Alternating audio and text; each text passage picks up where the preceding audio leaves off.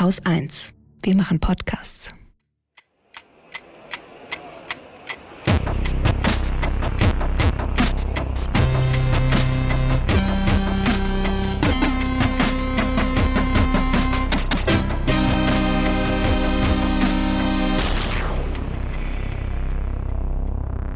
Willkommen zur Wochendämmerung vom 15. Oktober 2021 mit Corona, Belarus, Trägheit, dem Impftempo, dein Geld ist in Gefahr, der Wirtschaft, dem Brexit, Europareisen, dem Börsenticker, dem Libanon, noch einem Ticker, einer guten Nachricht Katrin Rönecke. und Holger Klein. Fängst du mit Belarus an? Ja, Wenn sonst nichts äh, nachzuholen ist, gerne. Nee. Wir haben ja zwischen Polen und Belarus, finde ich, so ein bisschen einen Wettkampf um die unmenschlichste Politik in Europa. Ähm, Geflüchtete sind an der Grenze schon mehrere gestorben. Diese Woche wieder mindestens einer, also einer, von dem wir es wissen, der es in die Medien geschafft hat. Ja. Ne, man weiß ja auch nicht, wie viel da noch eine Dunkelziffer vielleicht ist. Jetzt hat Polen angekündigt, eine Mauer bauen zu wollen, beziehungsweise sie haben das im Parlament jetzt auch beschlossen, dass sie das Mhm. machen werden. Und Belarus wird dafür bezahlen. Oder Mexiko. Natürlich nicht, aber ja, das wäre natürlich sehr Trumpisch gewesen, wenn sie das auch noch irgendwie verlangt hätten.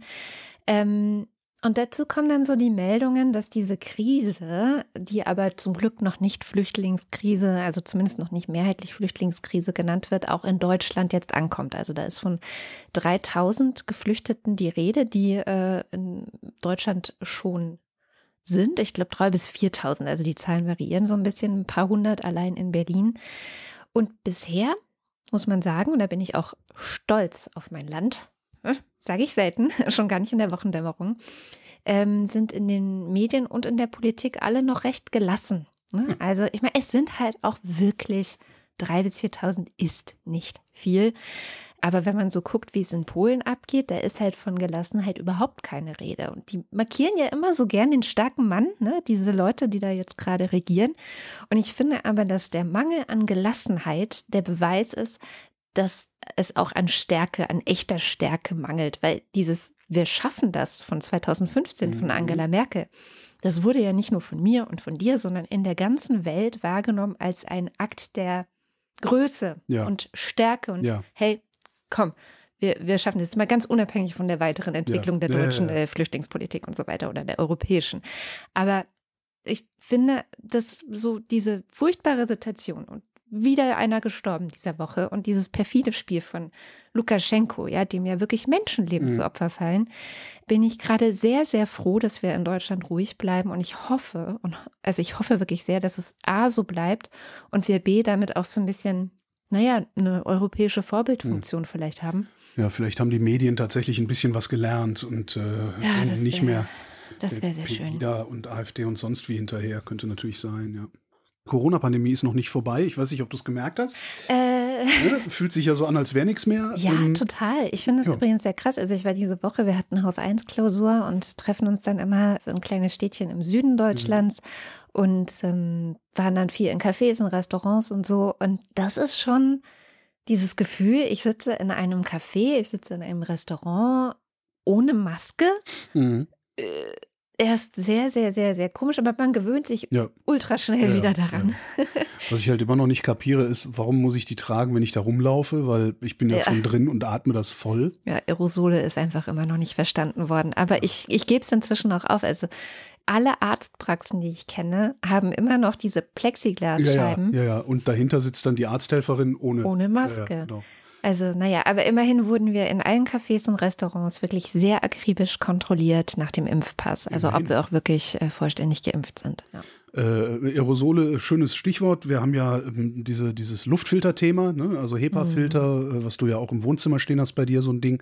Ähm, gibt viele, die wollen das in allen Klassenzimmern haben, gibt welche, die wollen das auch nicht in allen Klassenzimmern haben, die wollen das gar nicht haben. Und es gibt so einen ähm, Experten, der da immer wieder zitiert wird und interviewt wird, das ist Christian Kähler. Der äh, leitet die Strömungsmechanik bei der Bundeswehr-Uni in München. Ist sehr, sehr umtriebig, der Typ. Also schreibt offene Briefe, schreibt Kommentare, ist ständig im Radio, in Interviews, wahrscheinlich im Fernsehen auch. Du hast den auch schon interviewt, ich oder? glaube, ich habe den auch schon interviewt, ja, ja. Ähm, weiß nicht, wie es im Fernsehen ist, weil mir ist aufgefallen, dass ich praktisch kein Fernsehen mehr gucke und wenn ich es dann mal gucke, ertrage ich es kaum. Der Kähler macht halt Studien zur Luftqualität und fordert in allen Schulen Filter und sowas alles. Das Problem ist, die Studien sind alle nicht ordentlich publiziert, also nicht in Journals publiziert. Äh, finanziert wurden sind sie von den Geräteherstellern. Mhm. Das muss nicht unbedingt ein Problem sein, das müffelt aber halt auch ein bisschen. Ähm, was ich daran unproblematisch finde, ist, diese Arbeiten, die, der, die sind ja veröffentlicht, ist jetzt nicht so, dass sie unveröffentlicht werden, die sind absolut simpel reproduzierbar. Ja, das, also, das ist ja nichts. Also du musst ja jetzt nicht irgendwie große Reaktoren dafür haben oder Teilchenbeschleuniger oder sonst was. Ähm, und ich finde, dass das bisher nicht passiert ist, also dass niemand diese Arbeiten reproduziert hat, spricht eigentlich dafür, dass seine Schlüsse nicht falsch sind. Mhm. Weil diese Kinderdurchseuchungslobby, ansonsten einfach mal ein paar tausend Euro in die Hand nehmen könnte. Die Kohle ist mit Sicherheit vorhanden in deren Kreisen. Und mit minimalem Aufwand den Kähler am Nasenring durch die Manege ziehen können. Stattdessen arbeiten sie immer weiter mit FUD, ne? Fear, Uncertainty and Doubt. Mhm. Ne? Immer schön Zweifel sehen. Das macht jetzt auch die Süddeutsche Zeitung. Ja, das fand ich auch interessant. Die Süddeutsche Zeitung hat nämlich eine ganz tolle Exklusivgeschichte mhm. gemacht, so einen Spin, in dem sie genau das aufzählen. Der Kähler, der ist von der Industrie bezahlt, man das gar nicht ordentlich publiziert. Hier sind noch ein paar Experten und Expertinnen, die sind ganz anderer Meinung. Das Umweltbundesamt wird dann wieder zitiert, hatten wir auch schon mal in der Sendung, dass diese Daten vom Umweltbundesamt irgendwie, weiß gar nicht, drei Jahre waren die alt oder so, ich ja, weiß es nicht mehr das genau. Mit dem Lüften auch, ne? Ja, genau. Mhm. Ähm, und was diese, oh ach so tolle Exklusivgeschichte in der SZ in meinen Augen total entwertet, ist, dass die Recherche die internationale Studienlage, die es ja auch gibt, mhm. nicht mal erwähnt. Mhm. Also nicht mal erwähnt. Ne? Ich kenne die übrigens nicht. Also ich weiß nicht, was die anderen, was international gesagt wird. Also ich finde Luft, ich finde das mit den Luftfiltern in meinen Augen ist das eine total geile Idee und eigentlich sollten die sowieso in den Schulen ja. stehen, weil seit du das Ding in deinem Wohnzimmer hast, brauchen wir das Fenster nicht mehr aufzumachen, selbst wenn wir da fünf Stunden sitzen und Fernsehen gucken. Es ist auch tatsächlich ist so, mein Wohnzimmer Aber, ist ja auch mein Arbeitszimmer und ja. wenn ich das Ding laufen habe, während ich arbeite, habe ich weniger Kopfschmerzen. Ja. Na sowas. Wie gesagt, also mir, mir geht es nicht um richtig oder falsch, die Studien, weil ich kenne die nicht, sie hat keinen Bock, das jetzt irgendwie groß zu lesen. Mir geht es wirklich nur um die Art und Weise, wie da äh, die Süddeutsche Zeitung vermeintlichen Enthüllungsjournalismus mhm. betreibt, der gar kein Enthüllungsjournalismus ist. Ja, ja, also das, das, das reicht halt nicht, ne? Weil, weil eine Pandemie ist eine weltweite Epidemie. Weltweit. Ja? Wenn da nur über nationale Wissenschaft gesprochen wird, während weltweit Wissenschaft darüber betrieben wird, dann brauchst du den Bericht eigentlich auch gar nicht, gar nicht zu lesen, beziehungsweise braucht er dann auch gar nicht geschrieben zu werden. Weil du dir überhaupt keine Meinung auf Grundlage dieses SZ-Berichts bilden kannst, mhm. die anders lauten kann, als der Keller ist gekauft und darum, das ist ja, was sie unterstellen, der Kähler ist von der Industrie bezahlt und genau darum bringen Luftfilter in Klassenzimmern nichts. Das schreiben die natürlich nicht, weil nee. so blöd sind sie nicht. Nee, aber das ist. Das wäre auch das faktisch ist, falsch. Genau, das ist aber, es ist ein bisschen schmuddelig, was die Süddeutsche Zeitung da macht. Also im Grunde Corona-Medienkritik jetzt. Und dann gab es noch ein Ding, die angeblich höhere Impfquote, die wir haben. Da gibt es ja die offiziellen Zahlen. Ja. Und das Robert-Koch-Institut hat halt eine Telefonumfrage gemacht. Ich glaube, 1000 Leute. Äh, und dabei ist rausgekommen, dass äh, viel mehr Erwachsene geimpft zu sein scheinen, als tatsächlich in diesem Impfmonitoring ähm, ausgewiesen werden. Und ich bin ganz froh, dass wir Christian Drosten von der Charité haben und das Coronavirus-Update, also den Podcast, weil der Kollege Drosten, nein, nicht der Kollege, der Herr Drosten, der Herr Doktor, Professor Dr. Drosten, der erklärt uns äh, doch dann seit über einem Jahr immer und immer wieder sehr, sehr leicht verständlich, was da alles geht und was nicht geht und wie es funktioniert und so. Und diese Woche im Coronavirus-Update hat er dann auch mal diese Geschichte auseinandergenommen von diesen Impfquoten, die angeblich so viel höher sind, 85 Prozent der, äh, der Menschen und so weiter, äh, als das offiziell vom RKI gesagt wird. Und Drosten sagt unter anderem, eine gewisse Präzision in dem, was man in der Öffentlichkeit sagt, sollte man doch wirklich selbst von Politikern auch verlangen können. So, und Präzision bekommst du typischerweise nicht in 1,30 oder in einer Schlagzeile oder in einem komischen Kopftext in so einem äh, äh, Artikel. Und genau darum hören wir Christian Drosten jetzt einfach mal acht Minuten lang zu. Also das RKI führt eine Studie durch und kommt auf eine Quote Mitte August von fast 81 Prozent Vollgeimpften. Und gleichzeitig zu dieser Zeit weist das digitale Impfmonitoring ungefähr 69 Prozent aus. Das ist also ein Unterschied von 12 Prozent. Mhm. Das ist erstmal, was da auf dem Tisch liegt. Und darüber haben sich einige ganz furchtbar aufgeregt, ohne irgendwas gelesen zu haben. Zahlen wurden blind in der Öffentlichkeit rumposaunt. Und gleichzeitig Vorwürfe erhoben. Und das ist äh, einfach der totale Klamauk, äh, was da passiert ist. Äh, anders kann ich das nicht beschreiben. Das RKI hat das vollständig kommuniziert. Das ist erstmal eine wissenschaftliche Erhebung, die das RKI gemacht hat, mit allen Schwächen, die man eben bei wissenschaftlichen Erhebungen mitkommuniziert. Man kann es manchmal einfach nicht perfekt machen. Und dann sagt man dazu, wo es nicht perfekt ist.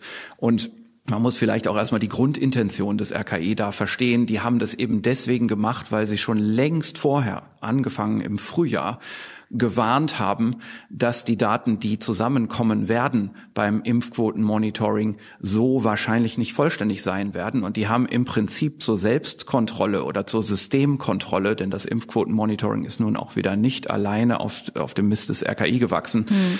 diese Studie durchgeführt als kleine Begleitstudie. Das ist die Intention und das ist eine gute Intention. Diese Studie kann man sicherlich auch kritisieren. Das macht das RKI selbst, wie Wissenschaftler das nun mal tun, in der, sagen wir mal, Limitationsdiskussion so einer Studie. Da sagen sie beispielsweise ganz entscheidende Dinge. Eines ist, wie die Studie überhaupt gemacht wurde. Das mhm. heißt, man hat äh, eine demografisch aufgelistete Sammlung von Telefonnummern, die also die Bevölkerung repräsentieren, bekommen von Meinungsforschungsinstituten. Und die hat man abtelefoniert. Mhm. Und immer wenn jemand gesagt hat, nö, ich habe keine Lust mitzumachen, dann haben die Befragenden gesagt, na gut, dann gehen wir eben zum nächsten. Und wenn man das so macht, dann kann man sich ja schon vorstellen, was passiert. Diejenigen, die gerade geimpft sind, sind vielleicht ganz stolz darauf und wollen auch gerne darüber erzählen und machen gern an der Umfrage mit. Diejenigen, die sich eher nicht impfen lassen wollen, die wollen auch von dem ganzen Problem nicht so viel wissen mhm. und wollen darüber schon erst recht keine Telefonumfragen führen und sagen dann eher, hm, ich habe gerade keine Zeit. Das ist also ein sogenannter Selection Bias.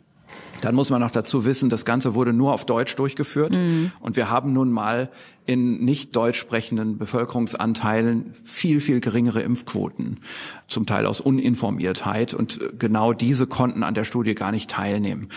Aufwendigere Studien müssen natürlich auch mit diesem Problem kämpfen, aber das hier ist keine aufwendige Studie. Das ist eine kleine Begleituntersuchung.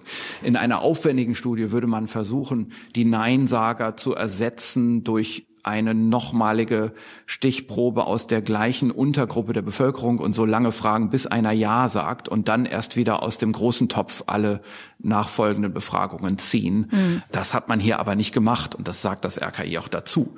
So, und jetzt äh, kommt man eben auf diese Diskrepanz und was das RKI dann gemacht hat, ist letztendlich zwei Ausweichstrategien. Die eine Ausweichstrategie ist zu sagen, naja, dann nehmen wir doch mal an, das digitale Impfquotenmonitoring, das ist ja wohl ein Minimum, was geschafft ist an Impfungen. Während diese Studie, da wissen wir, die überschätzt garantiert die Impfquote. Das ist dann mal ein Maximum. Und jetzt nennen wir doch mal in einer kurzen öffentlichen Kommunikation den Wert genau dazwischen. Mhm. Eine andere Umgangsweise des RKI, die auch vorgeschlagen wurde in dem Papier, die, die ich durchaus besser finde, ist, dass man sagt, na ja, also wenn man sich jetzt mal die Situation realistischer vor Augen führen will, dann könnte man zum Beispiel sagen, nehmen wir mal das digitale Impfquotenmonitoring und addieren das drauf, wo hier eigentlich die große Unsicherheit besteht, nämlich im niedergelassenen Bereich. Mhm. Also bei den Arztpraxen und auch bei denjenigen Betriebsärzten, die kassenärztlich mit tätig sind. Und da ist es jetzt so, da kann man einen Umgehungsweg gehen. Und zwar, man kann einfach schauen, was ist an Impfdosen ausgeliefert worden und wie viel davon wären dann oben drauf zu rechnen, wenn man annehmen würde, die wären alle schon verimpft, mhm. aber noch nicht gemeldet. Mhm. Da ist eben das Problem im Meldeweg bei den äh, Kassenärzten. Da kommt man darauf, dass man eigentlich so ungefähr 2,7 Prozent oben draufschlagen müsste bei denjenigen, die über 18 sind. Und wenn man jetzt mal rechnet, also wir haben diese Woche aktuelle Zahlen in der Gesamtbevölkerung, eine Impfquote von 65 Prozent ungefähr, nach dem digitalen Impfquotenmonitoring, nach den bekannten offiziellen Zahlen. Und man würde mit einem Dreisatz jetzt diese 2,7 Prozent nochmal auf die Gesamtbevölkerung umrechnen, müsste man 2,24 Prozent addieren und dann wären wir statt 65 bei 67,3 ungefähr. Und der Unterschied ist irrelevant für mhm. die Bewertung der Gesamtsituation. Also alle diese öffentliche Aufregung ist wirklich komplett umsonst. Die Situation hat sich überhaupt nicht geändert. Vieles in der medialen Kommunikation waren dann äh, mehrfache Kommunikationsungenauigkeiten. Beispielsweise, wenn man sagt, ah, Triumph 80 und einige sagen sogar 85 Prozent mhm. der Erwachsenen, die sind doch schon geimpft. Ja, der Erwachsenen. Aber wir müssen nun mal mit der Gesamtbevölkerung rechnen und nicht mit den Erwachsenen. Ne? Also da muss man einfach schon sagen, eine gewisse Präzision in dem, was man in der Öffentlichkeit sagt, sollte man doch wirklich selbst von Politikern auch verlangen können. Und selbst auch übrigens von Journalisten sollte man verlangen können, dass solche Aussagen nochmal überprüft werden anhand der Lektüre eines zweieinhalbseitigen PDF-Dokuments, das öffentlich verfügbar ist. Mhm. Also viel mehr kann ich da jetzt nicht zu sagen, außer eine Sache man möchte offenbar öffentlich nach Schuldigen hier suchen.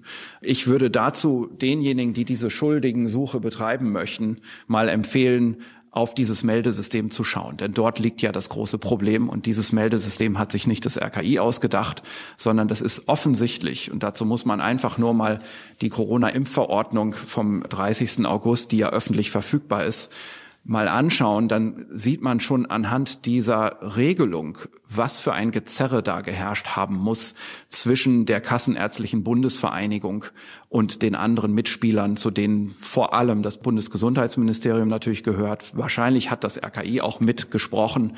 Aber ich denke, die Kompliziertheit und die Langsamkeit der Umsetzung, die eben dazu führt, und das ist das eigentliche Problem, dass die Meldedaten aus diesem niedergelassenen Bereich, aus den Arztpraxen der kassenärztlichen Versorgung und aus den vertragsärztlich tätigen Betriebsärzten, mhm. dass diese Meldedaten erst meistens im nächsten Quartal, also manchmal im nächsten Monat, aber in der Regel im nächsten Quartal erst zusammenkommen. Das liegt natürlich nicht am Robert Koch Institut, sondern das hat wahrscheinlich die Kassenärztliche Bundesvereinigung so verhandelt und festgelegt. Ja, also ich will das jetzt gar nicht bewerten, aber was ich bewerten möchte, ist diese unilaterale Schuldzuweisung in den Medien ans Robert Koch Institut. Die ist so nach meiner Ansicht nicht gerechtfertigt. Und ich bin jetzt alles andere als nah dran am RKI. Ich habe da keine persönlichen Verbindungen und äh, sehe durchaus die Arbeit des RKI an anderen Stellen auch diskussionswürdig, äh, mhm. äh, wie bei jeder großen Gesundheitsbehörde im Moment, muss man das auch im Nachhinein, der, im Nachgang der Pandemie genau anschauen, bewerten und sagen, wo kann man es verbessern, welche Sachen sollte man eher lassen. Das wird kommen, aber das gehört, glaube ich, jetzt nicht in diese Art von medialer Debatte. Also kurz, Wieler ist nicht böse, das RKI ist keine Propagandaschleuder im Auftrag der Regierung und wer sich immer noch nicht hat impfen lassen, obwohl es dazu keinerlei medizinischen Grund gibt, ist entweder doof oder niederträchtig. Sehr gutes äh, Stichwort Impfen. Das Impftempo ist nämlich auch Thema im aktuellen Weltwirtschaftsbericht des Internationalen Währungsfonds, der jetzt vielleicht nicht ganz so verdächtig ist, im Auftrag der Regierung irgendwelche Zahlen zu fälschen. Im Gegenteil, vielleicht doch, naja, kommt drauf an, äh, welcher Welche Verschwörungstheorie man anhängt. Denn die sagen, das Impftempo ist zu langsam und schwächt den weltweiten Aufschwung. Ja. Ist eigentlich super logisch. Ne? Also je langsamer wir das Ende der Pandemie erreichen, desto schlechter ist es für die Wirtschaft. Das ist sozusagen das Fazit dieses Berichts. Nee, das, das haben ja die Ökonomen am Beginn der Pandemie. Das wollte ich gerade sagen. Es ist jetzt nicht so neu. Es gab auch dieses wunderschöne Video von MIT, äh, kann sich jeder auf YouTube nochmal anschauen, ist inzwischen schon über ein Jahr alt, wo sie ja auch gesagt hat, es gibt so, so eine Art Sweet Spot bei der ja. Bekämpfung der Pandemie, wo Interessen der Gesundheit und Interessen der Wirtschaft sich genau treffen und es für beide das Beste ist, also wenige Tote und beste, bestes Outcome für die Wirtschaft. Weil wenn es viele Tote gibt und wenn die Pandemie um sich greift und grassiert, ist es nämlich für die Wirtschaft auch scheiße. Das heißt, wenn wir Menschenleben retten, retten wir auch die Wirtschaft. So.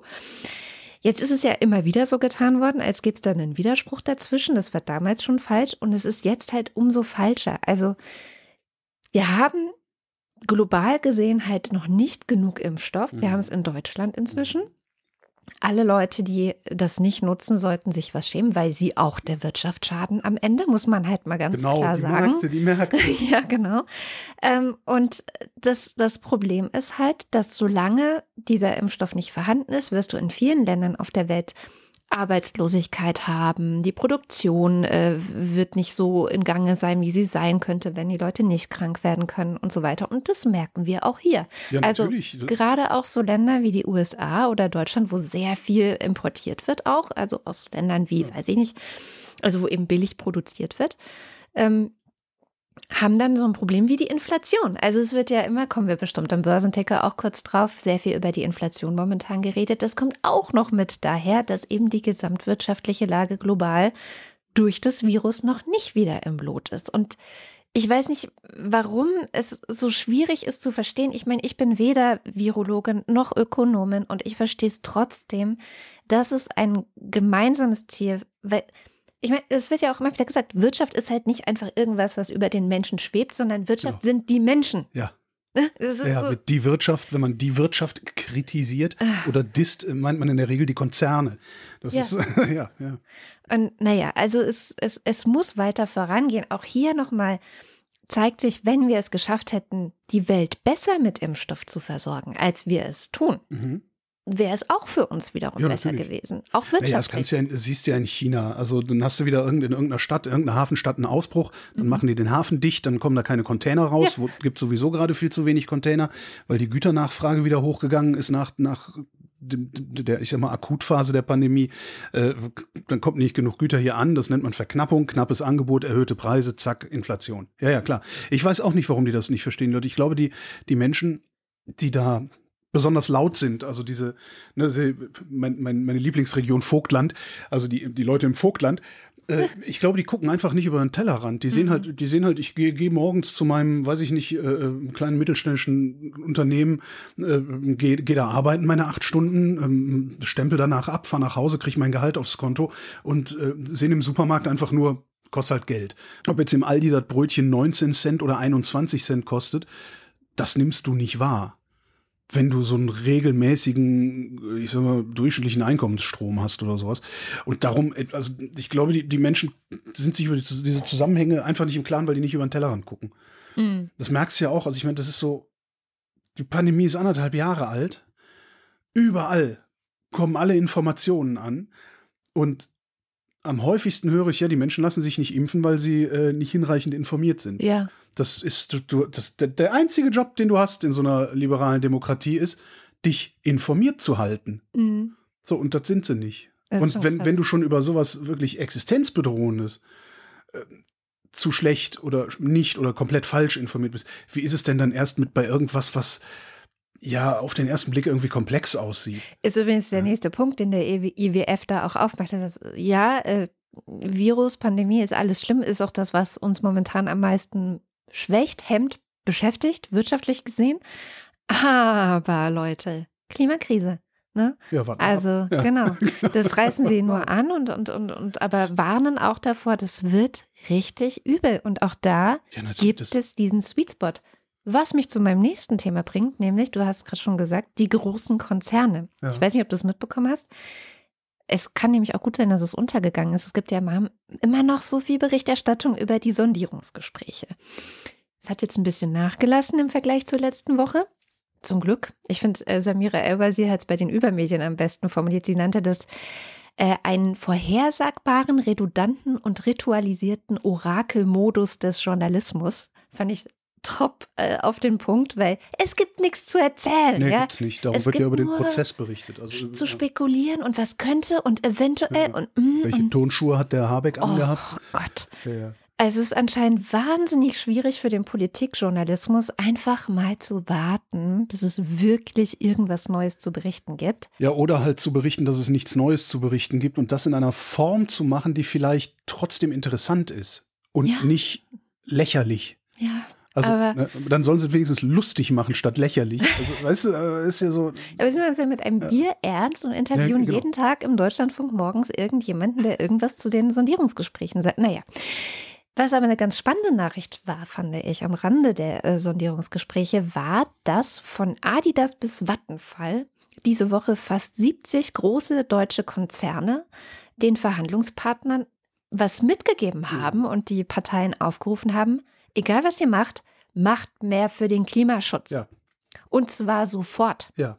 Und das ist ja angesichts der Position, mit der so SPD und FDP rumlaufen, ja. äh, vielleicht gar nicht mal so schlecht. Es klingt nämlich so ein bisschen, das fand ich interessant. Wir haben ja über den Bürgerrat Klima schon gesprochen und was die so empfehlen und was die so ausgespuckt haben. Es hat mich daran erinnert. Also es ist natürlich nicht das, was jetzt der Bürgerrat äh, Klima empfehlen würde, aber äh, es geht schon in so eine Richtung. Ich lese mal so die Stichworte vor. Eine Umsetzungsoffensive für Klimaneutralität in den ersten 100 Tagen. Also egal was passiert, macht jetzt den Plan, wie ihr bis, was war es, 2045 wirklich klimaneutral seid. Dann Wettbewerbsfähigkeit von Klimaschutztechnologien stärken. Bisher haben wir ja gerne mal das Gegenteil getan. Stattet die aus, macht die wettbewerbsfähig, gerade auch auf dem internationalen Markt. Das ist nämlich was, wo wir echt äh, ein bisschen uns selber abgehängt haben, obwohl wir mal ganz vorne dran waren. Solartechnologie zum Beispiel ist das Stichwort. Erneuerbare Energien, Ausbau beschleunigen, Energieeffizienz steigern, Genehmigung klimafreundlicher Infrastrukturen vereinfachen, als Vorbild vorangehen. Ja, verdammt. Und internationale Partnerschaften stärken, das ist eh klar. Also jetzt hier den ähm, Klimagipfel in Glasgow auch nutzen da als sie nennen es einen Klimavorreiterclub, Ja, so sich Carbon selbst Club. so Mhm. verankern als, als Vorbild. Es ist too little, too late natürlich, Naja, äh, aber Was sie, was sie ja im Grunde fordern, das sind ja ähm, eindeutige Rahmenbedingungen. Das ist ja, Ja. immer das, das ist seit vielen, vielen Jahren schon das Problem der Bundesrepublik und jeder Bundesregierung, äh, obwohl war ja immer nur eine die letzten 20 Jahre. ja, also, naja, es gab auch mal kurz schwarz-gelb, aber Äh, also die, das, das, die haben es dann richtig die schaffen es halt nicht, Rahmenbedingungen äh, ordentlich zu machen, Ja. sondern die, die, die wuseln und wieseln so rum und keiner weiß so genau, kann ich es mir jetzt erlauben, diese 10 Milliarden oder, oder 10 Millionen zu investieren in meine neue Batterietechnologie? Oder kann es mir passieren, dass das in anderthalb Jahren dann vom Chinesen irgendwie weggeklaut wird oder sowas? Äh, darum machst du es dann lieber gar nicht. Das ist das eine, was sie verlangen und ich kann das verstehen. Und das andere, was sie verlangen, sind natürlich Subventionen. Ne? Also Ja, das mag ist, das, sein, das steht steht jetzt ja, so das dein zweiter Punkt waren Subventionen. Wie hieß der? Äh, der zweite Punkt, Wettbewerbsfähigkeit Genau, stärken. das sind ja. Subventionen, Na ja. gut, das stimmt. Aber, ist ja okay. Na, das also, ist, es ist völlig in Ordnung. Es ist halt völlig in Ordnung, dass sie, dass sie das sagen, weil wir wissen ja sowieso, dass die Industrie gerne Subventionen haben möchte. Ja? ja, aber dann schaufeln wir die halt um. Genau, dann gibt sie ihnen halt. Ja. Dann- äh, Wenn's, das? 11 wenn es das ist, wenn das ist, was ich brauche, wenn es das ist, was ich brauche, damit es funktioniert, dann, weißt du, das ist ja so eine meiner Strategien. Ich habe ein Problem, okay, ich gucke jetzt erstmal, wie viel Geld habe ich? Wenn ich das Geld, das ich habe, auf dieses Problem werfe, ist es dann gelöst? Ja, dann werfe ich das Geld. Ja. Das ist halt so, Das ist echt so. ganz einfach. wenn ich das Geld nicht habe, dann muss ich mir irgendwie was Cleveres überlegen. Ja. Aber äh, so, das, Und das kann dann man dann natürlich auch mal im großen ne, Stil. schön mit den Logos und es ist so ein Who is Who der deutschen Konzernszene, würde ich sagen. Aldi, Allianz, Ikea, Hugo Boss, Miele, Rossmann, äh, was haben wir noch? Hauptsache, der SAP, Rossmann schreibt keine Bücher. T-Online oder Telekom. Ähm, also es sind wirklich alle dabei, selbst Vattenfall. Und ich habe das Gefühl, warum ich das auch ähm, so erwähnenswert finde, dass ja insbesondere die FDP, die sich gerne als wir vertreten genau diese Leute, genau diese Unternehmen, genau die Wirtschaft, genau die sind ja ohne jeglichen Plan fürs Klima äh, Ich glaube ja, in, dass die äh, in den FDP Wahlkampf eher gegangen. die armen Familienunternehmer. Das kann natürlich sein. ähm, und was ja ein Problem in Deutschland ist, ein spezifisches Problem von Deutschland, ist mir mal irgendwann jetzt aufgegangen die Wochen. Klimaschutz ist hier so geframed als linkes Projekt. Ja. Das hast du zum Beispiel, guck nach Großbritannien, da macht Boris Johnson Klimaschutz. Ja, ja, ja, Und zwar Ich bin noch mal gespannt. Ich werde ja ab äh, übernächster Woche ähm, insgesamt zehn Sendungen mit Raimund Schwarze machen vom äh, Umweltforschungszentrum, der auch auf dem COP 26 sein wird. Ähm, und das ist schon ein Thema, was ich mir aufgeschrieben habe. Wie, geht, wie macht eigentlich, wie, wie steht der Gastgeber da? Ja. Das Gastgeberland. Und ich fürchte, die stehen sehr gut da im Vergleich ich glaube zu uns. auch. Und ich meine, Boris Johnson ist nun nicht verdächtig, irgendwie besonders links zu sein. Nö. Das ist ein sehr deutsches Phänomen, Ja. zu denken, Klimaschutz sei links. Ja, Das das, ist deutsch, deutsch, deutsch US-amerikanisch. Ne? Das sind ja auch genau. die Liberals, Ja. die das alles kaputt machen wollen, hier unsere schönen Ölseen. Und, Und so. ich kann mir vorstellen, dass wenn jetzt so ein Pulk an 70 Konzernen ankommt und sagt, hier, Klimaschutz, voll wichtig, macht das in den ersten 100 Tagen, jetzt setzt euch hin, reißt euch zusammen, Genau. dass das vielleicht das Framing ein bisschen ändern könnte, insbesondere für die FDP, Ja. die dann sagen kann, naja, die Wirtschaft hat ja gesagt, wir sollen es tun. Die FDP braucht ja immer irgendwelche Argumente Das stimmt, ja, ja, du kannst es nicht, ne? ja, genau, so, so rein, reine Vernunft. Äh, Man muss ja das Gesicht ja, wahren ja, auch ja. irgendwie. Und dann muss man sagen können, naja, aber die Wirtschaft hat ja gesagt. Von daher, also ich bin äh, gespannt. Ist halt die Frage, ob die Presse mitmacht, ne? weil ich ja nach wie vor der festen Überzeugung bin, dass wir in Deutschland weder ein, also natürlich haben wir ein Umsetzungsproblem, also mhm. diese Rahmenbedingungen und so, also dass die Politik da nichts auf die Reihe kriegt, aber ich habe selbst da den Verdacht, dass das im Wesentlichen ein Problem des deutschen Journalismus ist, Kann weil hier eine ganz komische Art der Berichterstattung immer stattfindet. Mhm. Ich müsste mich wahrscheinlich mal hinsetzen, drei Tage in mich gehen, ähm, mal mir ein paar Stichpunkte notieren, damit ich das mal sauber formulieren kann, was ich da eigentlich so komisch oder so, so ja auch gefährlich finde. Also das ist viel von dem Journalismus, der so tagtäglich über uns reinkommt. Jetzt nicht die, die, die großen Wochenzeitungen, äh, die lang recherchierte Dokumentation oder das Investigativstück oder so, das meine ich alles gar nicht, sondern ich meine dieses, die Titelseite meiner Tageszeitung, die Tagesschau abends, äh, die, die Radionachricht, so diese Sachen. Vieles davon macht auf mich den Eindruck, als wäre nicht genug Aufwand reingesteckt worden. Mhm. So, das kann passieren aus Faulheit. Meiner Meinung nach passiert das aus im Wesentlichen Geldmangel ja, oder also Personalmangel, die, ne? Aber das ist, ist dasselbe. Ja das ist letztendlich dasselbe. Also, dass, dass äh, du einfach viel mehr Geld für Personal ausgeben musst, dass dann die Arbeitspakete, um in der, im Projektmanagement zu sprechen, dass die Arbeitspakete einfach verkleinert und auf mehr Schultern geladen werden können, sodass du in der gleichen Zeit mehr Informationen aufbereiten kannst. Ähm, ja, da glaube ich, ist ja das große Problem. Und dadurch kriegst du dann eben immer so, so einen komischen Journalismus, der immer so eine, so Oppositionen aufbaut. Ne? Da sind die Linken mit ihrem Klimaschutz und da sind die Bürgerlichen, was auch ganz interessant ist. Diese Wiesel-Kategorie wird da immer dagegen gestellt. ist übrigens Heiner Geißler gewesen, ähm, der mhm. das erfunden hatte damals. Als die Grünen, als die Grünen groß geworden sind, ne? so Joschka Fischer äh, erstmals im Landtag in Hessen und so. Da hat Heiner Geißler äh, den Spin gemacht, naja, das sind die Linken, da hinten und wir sind die Bürgerlichen und praktisch so eine Abgrenzung, ne, staatsbürgerliche Pflicht, staatsbürgerliche Verantwortung, das sind ja auch so Worte, mit denen dann immer mal wieder so Koalitionsverträge gerechtfertigt werden.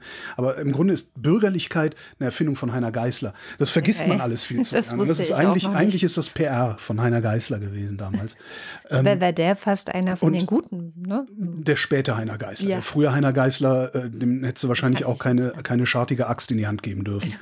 ähm, der das äh, äh, so und und diese diese das, das, das hat sich sehr verfestigt. Ich habe ich hab das ja auch, ich habe über 20 Jahre solchen Journalismus hinter mir mhm. und ich merke, habe das auch bei mir gemerkt. Du hast halt immer direkt so ein, okay, wer ist dafür, wer ist dagegen? Wo kann man die Oppositionen hinstellen? Wo ist, wo verläuft der Graben? Wo ist mhm. die Trennung? Also dieses, da ist ja dann auch äh, es, es passieren ja nicht umsonst solche Ideen wie konstruktiver Journalismus. Ja. Aber der kostet Zeit und Geld. Und das Zeitproblem und kannst langweilig, du mit, das ne? Zeitproblem kannst du mit, nee, der ist eben, der muss nicht langweilig sein. Ja, das ist, was ich eben sagte. Man kann diese Nullmeldung der Sondierungsgespräche, die kann man selbst als seriöses Medium in einer Weise aufbereiten, dass die Leute mitkriegen, dass du es im Blick hast und mitkriegen, dass es eigentlich nichts Neues zu berichten gibt und du kannst ihnen dabei klar machen, dass es trotzdem wichtig ist, ihnen zu sagen, dass du es im Blick hast. Mhm. Das hast du jetzt natürlich bei irgendeinem, bei irgendeinem äh, äh, Tagesbegleitformat, Radio, Dudelradio oder sonst was, hast du es da ziemlich leicht. Ähm, wir haben das damals, ich, das war eine, eine, eine unserer Sternstunden im Hörfunk damals, äh, die Berliner Bankenskandalgeschichte. Ja. Ähm, Klaus Rüdiger Landowski hieß dieser CDU-Politiker, glaube ich, der da sehr tief in diesem Sumpf drin steckte. Ähm, ich glaube, später ist er sogar freigesprochen worden. Aber es gab halt, das brodelte und brodelte und eigentlich wolltest du, wolltest du da dranbleiben irgendwie, aber es gab nichts zum dranbleiben.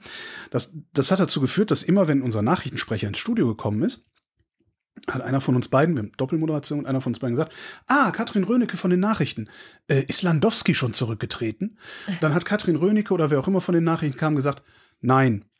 Und dann haben wir das Nachrichtenjingle abgefahren. Ja, gut, das heißt, ja. das war genau an den Nachrichten dran. Ja. Wir haben gesagt, okay, wir haben es im Blick, ja, wir haben es im Blick. Das ist eigentlich ein Thema, das nicht hinten runterfallen darf, aber es ist hat überhaupt keinen Nachrichtenwert im mm. Moment. Also machen wir es nicht in den Nachrichten, fragen aber den Nachrichtensprecher, ob inzwischen Nachrichtenwert entstanden ist das schwingt ja. natürlich alles mit, das ist ja implizit kommuniziert. Auch eine gewisse so.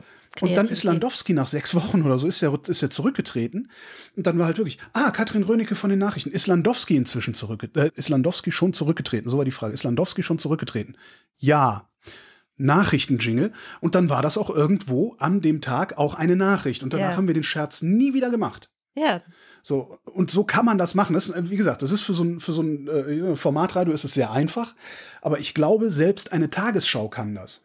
Hm. Ich glaube, selbst nicht, wenn, wenn eine Nachrichtensendung wie die Tagesschau es sich gestatten kann, minutenlang über Sport zu berichten, ja, dann kann die sich es auch gestatten, am Ende, weiß ich nicht, irgendwie das Bonmot des Tages oder weiß der irgendwas, was in diese komische, konservative, muffige Art und Weise, wie sowas, wie so Nachrichten gemacht werden, halt, irgendwas, was da reinpasst und wo mhm. du mit einem, mit einem Augenzwinkern, mit einem Schmunzeln den Leuten trotzdem sagst, das ist ein nicht unwichtiges Thema, aber wir haben euch gerade nichts zu berichten. Ja. Das kann man machen, das ist aufwendig und das kostet, das kostet, das kostet Personal, weil es muss sich jemand drum kümmern. Ja. So, dann äh, kostet das natürlich auch ähm, äh, äh nicht, nicht, nicht nur jemand, der sich drum kümmert, sondern auch jemand, der diese Idee hat.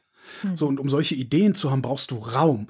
Du mhm. musst einfach eine Stunde da sitzen äh, oder in der Raucherecke stehen anstanden. und dummes Zeug labern, ja. bis die Idee rausfällt, so kann man machen und dann machst du es. Aber diese Stunde in der Raucherecke, die hat niemand. Ja. ja. weil die, die ganzen Redaktionen, ich kenne, ich, alle Redaktionen, die ich in meinem Leben kennengelernt habe, haben immer personell auf Kante gearbeitet und zwar auf maximale Kante, eigentlich schon drüber, so dass die Leute Jobs gemacht haben, deren Jobs es nicht gewesen wären. Mhm. Ja? Wir Moderatoren haben Jobs gemacht, die eigentlich Redakteure hätten machen müssen.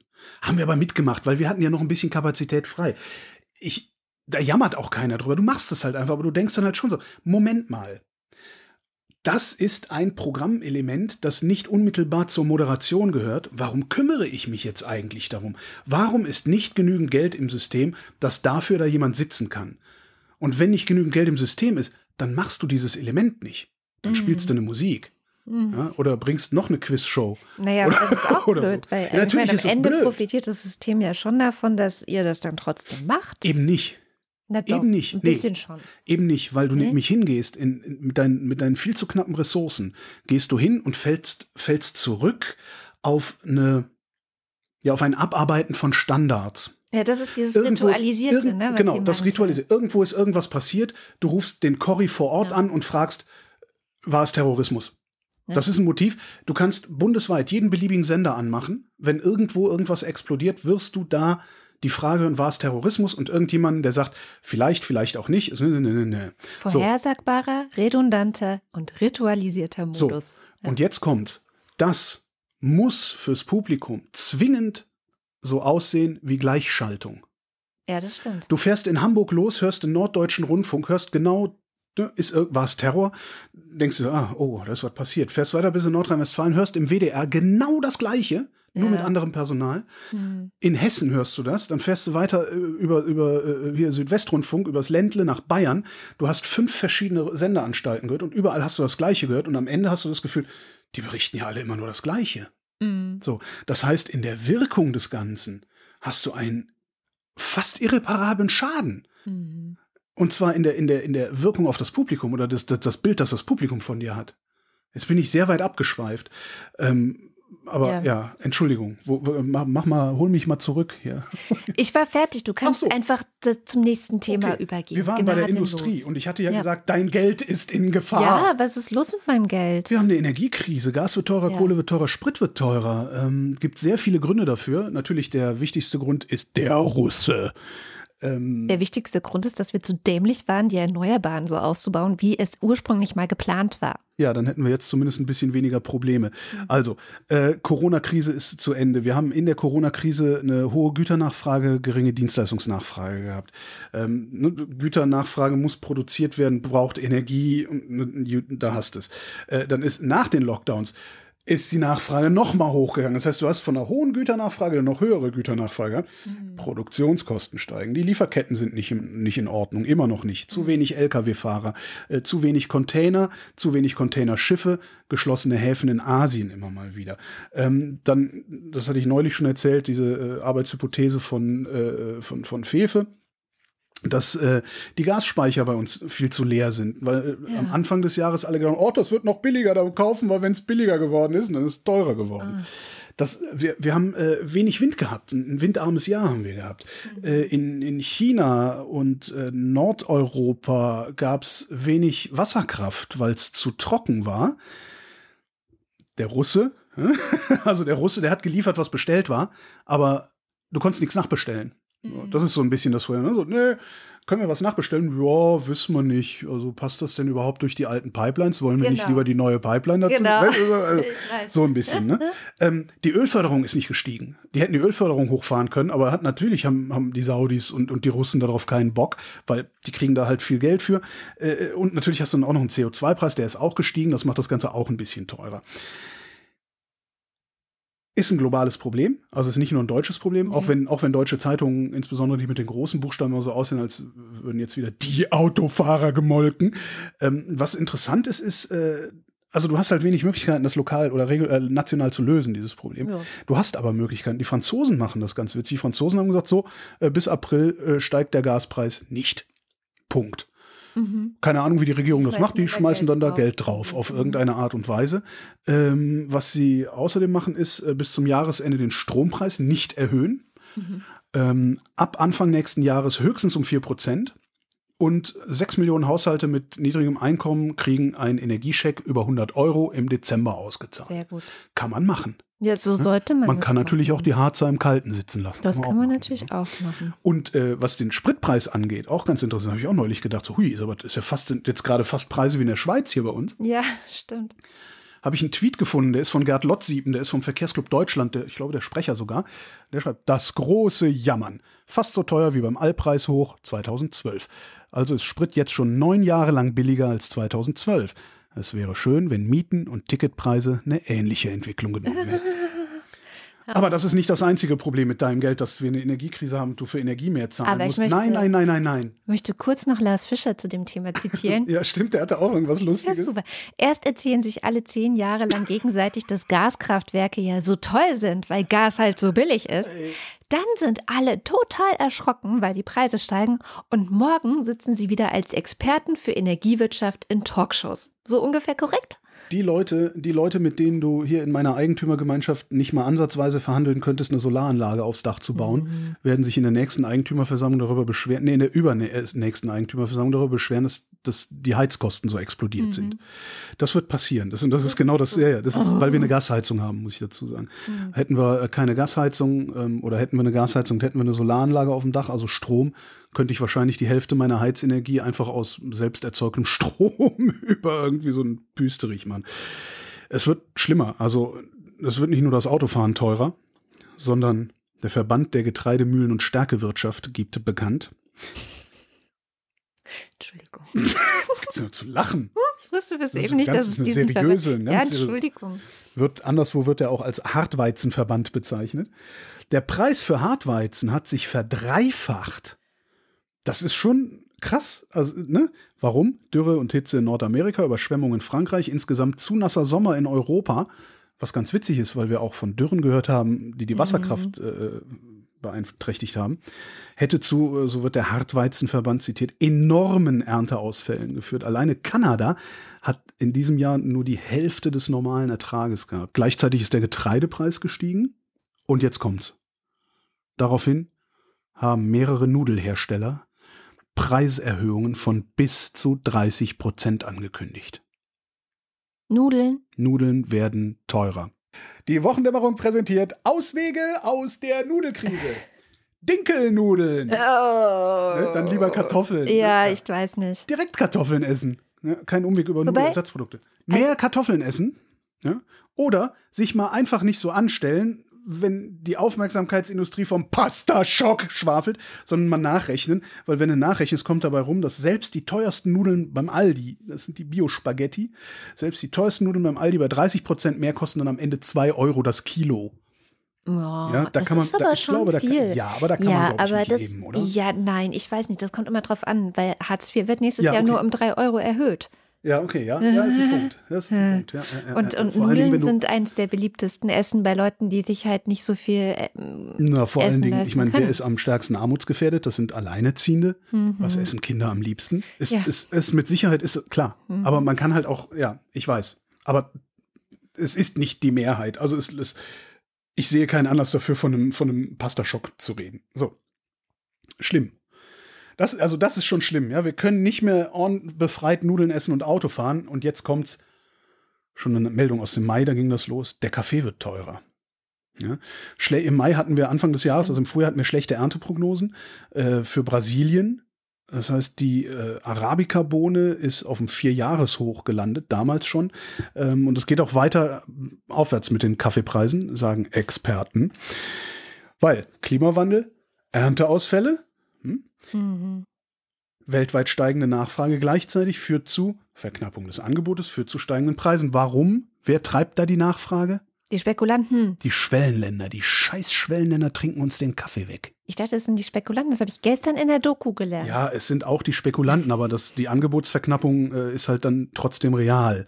So, jetzt kommt's. Ich fasse kurz zusammen. Autofahren wird teurer. Pasta wird teurer. Kaffee wird teurer. Ja? Welche Arbeitshypothese lässt sich daraus ableiten? Der Weltmarkt fährt einen gezielten Angriff gegen das italienische Lebensgefühl. Stimmt. Ne? Jetzt, so sagst. sieht's aus. Ich widerlege das kurz. Die Deutsche Bahn erhöht auch die Preise. Mm, ja. Und ich glaube, fahren mit der Deutschen Bahn ist, ist das Gegenteil von italienischem Lebensgefühl. Überhaupt nicht. Zum Fahrplanwechsel, 12. Dezember, äh, steigen die Preise im Fernverkehr im Schnitt um 1,9 Prozent. Die Bahncards werden auch teurer. Ja, ich habe eine Nice bekommen. Meine Bahncard wird jetzt teurer. Gleich mal kündigen. Ich hatte nur so eine äh, ähm, vorläufige. Von Bahn zu Bahn. Ähm, die Pandemie ist noch nicht ganz vorbei, aber Herr Lauterbach hat gesagt, nächstes Frühjahr ist sie vorbei. Herr Lauterbach ist Markus Lanz hat es selbst häufig genug gesagt, mit seinen Prognosen bisher eigentlich immer richtig gelegen. Echt? Aber Lauterbach hat auch gesagt, äh, in Straßengras wäre Heroin drin, oder? Laut, es gibt viele, viele Bereiche, ähm, wo er vielleicht besser wo, geschwiegen wo, hätte. Aber bleiben wir beim Thema Corona, bleiben wir bei der Pandemie.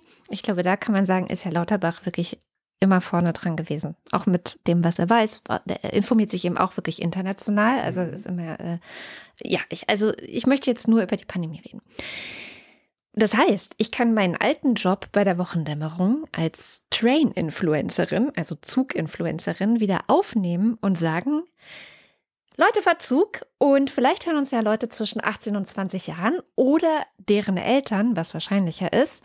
Die EU verlust nämlich gerade wieder 60.000 Interrail-Tickets. Und zwar das ganz große Ticket, wo du wirklich einen Monat lang durch ganz Europa fahren kannst mit dem Zug.